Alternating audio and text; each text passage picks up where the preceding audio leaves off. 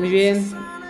Buenos días. El día de hoy vamos a generar nuestro proyecto número 8 con segundo año de eh, secundaria. Es la entrevista sobre el tema que se llama El feminismo. ¿Y el, fem- feminismo desde una visión histórica. ¿ok?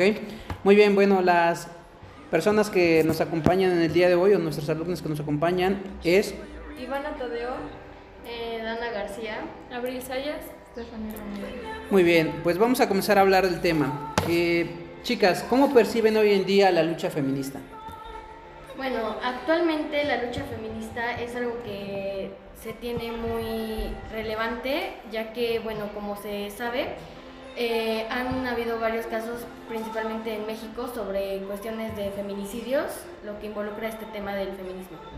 Yo creo que lamentablemente es un es algo todavía necesario y digo lamentablemente porque creo que no tendríamos que estar exigiendo, pidiendo, luchando por nuestros derechos, porque pues es algo que tenemos todos al nacer y si otras personas los tienen, ¿por qué nosotros no? O Las por qué quitar derechos a mujeres que realmente, bueno, no en sí, las causas no son re- sólidas, no sólidas. tienen como una base científica, un- algo realmente en lo que basarse. Ok, muy bien. ¿Y este, cómo nace el feminismo? ¿Por qué la importancia del feminismo históricamente? Eh, porque este feminismo comenzó en 1857 cuando pues las mujeres trabajaban en una fábrica de textiles y los bueno pues los hombres abusaban de ellas en su Jornada en su laboral. jornada laboral eh, exponiéndolas hacían trabajar 10 10 horas, horas. ah, y con un sueldo mínimo, casi casi nada, explotando su horario laboral sin una paga suficiente por las horas que trabajaban. Ok, y desde esta parte del pasado hacia su presente, ¿cómo se ha modificado eh, la lucha feminista y qué ha alcanzado como objetivos actualmente? A través de marchas hemos podido ver este pues resultados que por ejemplo aunque no es muy sólido como lo comentamos debido a que por ejemplo eh, hemos tenido que pedir eh, marchas incluso como se sabe dañar monumentos para poder ser escuchadas. Eh, sí, siento que desde que comenzó hasta la fecha de ahora, creo que sigue teniendo el mismo objetivo, es decir, eh, pedir nuestros derechos, porque en ese momento tenían malas condiciones, pero realmente ahorita no es que tengamos las mejores condiciones, porque pues, sigue habiendo desigualdad en el mundo, mm, por ejemplo, laboral, que las mujeres a veces les pagan menos o no las contratan solo por ser mujer. Eh, entonces yo creo que sigue siendo como un tema actual y que mm, probablemente todavía tarde un poco de tiempo en resolverse porque pues por esta sociedad. Ok, ¿y qué personaje de la historia me pueden mencionar como mujer que haya aportado colaborado a través de su tiempo cronológico hacia el presente para eh, que se manifieste y se vea esa lucha feminista? Pues podría ser, ejemplo, Marie Curie, que eran científicas, que en la época como no las reconocían por justamente ser mujeres y solo le daban el crédito a los hombres y ellos eran los que se llevaban todo el crédito de las invenciones o cosas que creaban.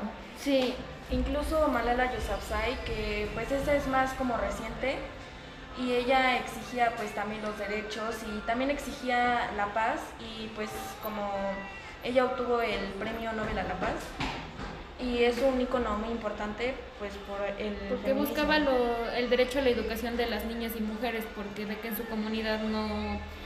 Ajá, bueno, en su país no se podía que las niñas fueran a la escuela porque las agredían físicamente y hasta la muerte. En el caso de mm, Marie Curie, fue- lo que estuvimos investigando es que ella era una persona que le apasionaba como tal la ciencia. Sin embargo, eh, en, cuando estás investigando, igual, eh, no puedes ser nada más tú, tienes compañeros, ¿no? Y en este caso, eh, la sociedad hizo que no darle el crédito como tal a ella, que era la, pues, la principal, sino a otros hombres que sí le ayudaron, pero realmente no aportaron demasiado como lo hizo ella. Ya tiempo después fue cuando se descubrió que pues realmente era ella. ¿Y ustedes qué, qué han hecho o qué han propuesto desde que iniciaron a investigar este tema como cómo han contribuido a, que no se sigue, vamos, violentando los derechos de la mujer. Obviamente son, son adolescentes que están dentro de un salón de clases, dentro de su casa. ¿Qué han hecho ustedes para tomar en cuenta que no se sigan violentando los derechos de las mujeres? Bueno, en mi caso yo la otra vez que fuimos al Zócalo, Betty se subió un monumento, ¿no? Y llegó un policía para regañarla. Pero lo que a mí como que me molestó fue que a veces, eh, por ejemplo, una vez a mi mamá y a mí nos estaban siguiendo un hombre, no sé, por ahí en la calle.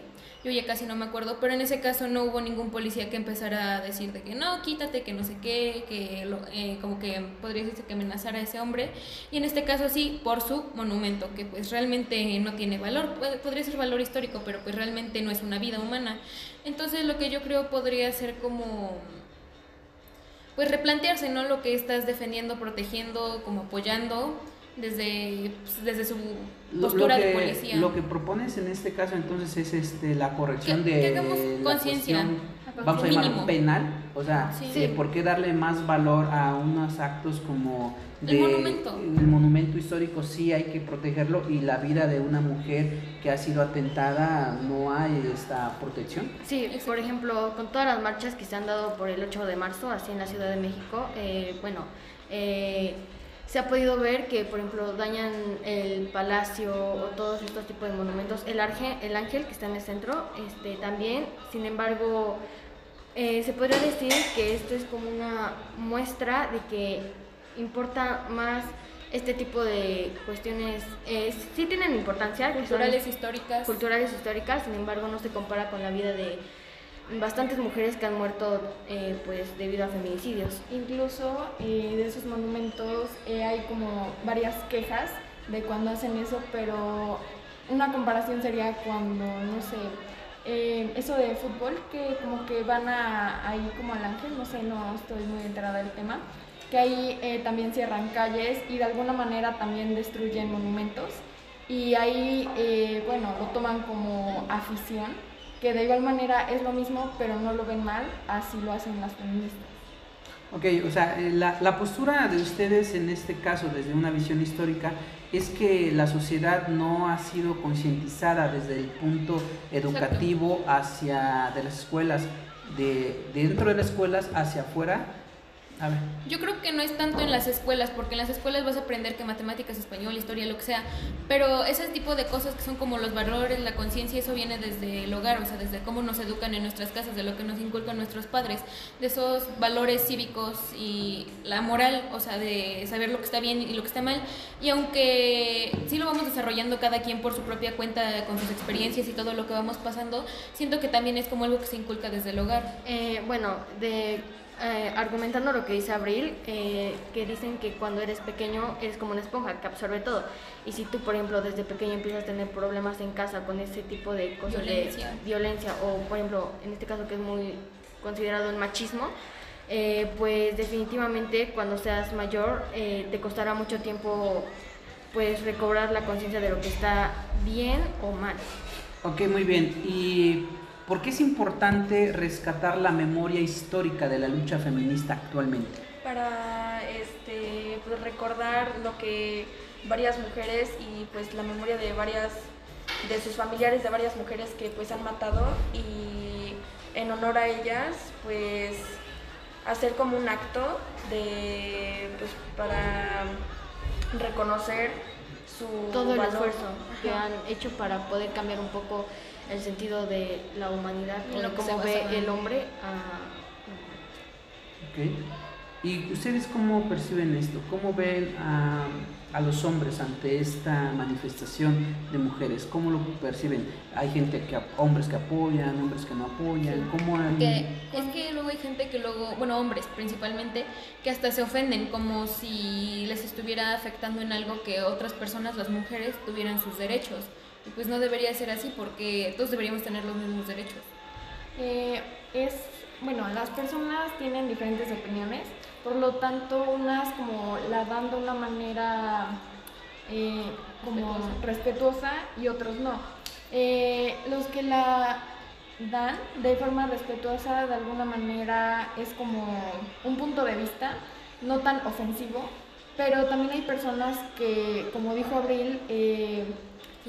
Ajá, se indignan y defienden mucho su opinión, ah, aunque a veces es algo como se podría decir ilógico, porque no les está afectando en nada, únicamente es como eh, seguir con, o sea, pues no sé, como apoyando el movimiento, pero en realidad como que no les afecta en nada, o sea, esto Muy bien. más.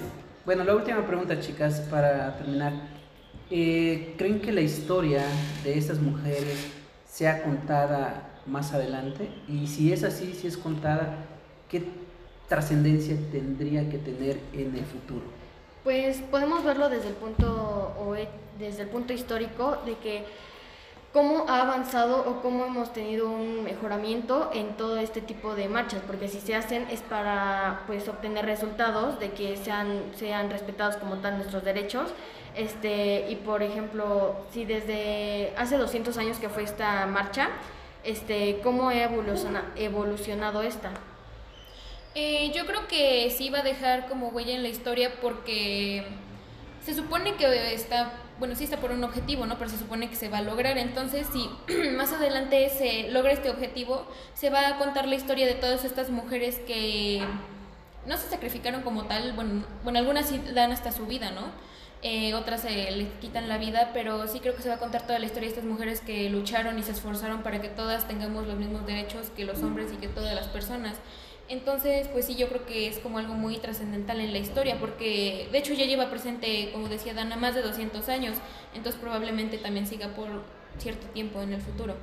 Ok. Lamentablemente, eh, aunque son demasiados casos, no todos se han dado a conocer, igualmente por miedo o por amenazas que llegan a hacerle a sus familiares y, o llegan a hablar del tema o algo así.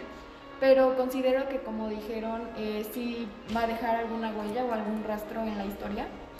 Eh, yo considero que pues sí, sí va a dejar eh, esta, este rastro en la historia porque pues es algo que fue un impacto en pues nuestro en nuestra en nuestro país porque pues en investigaciones se ha visto que pues México es uno de los países donde hay más este, feminicidios y pues yo creo que sí es algo que debe ser reconocido porque pues es algo muy importante la vida de las mujeres y sus derechos que hay que respetarlos. Ok, ¿algo más que agregar, chicas? No, es todo. Bueno, pues muchas gracias. Nos vemos. Gracias profe, a ustedes. gracias. Bye, profe.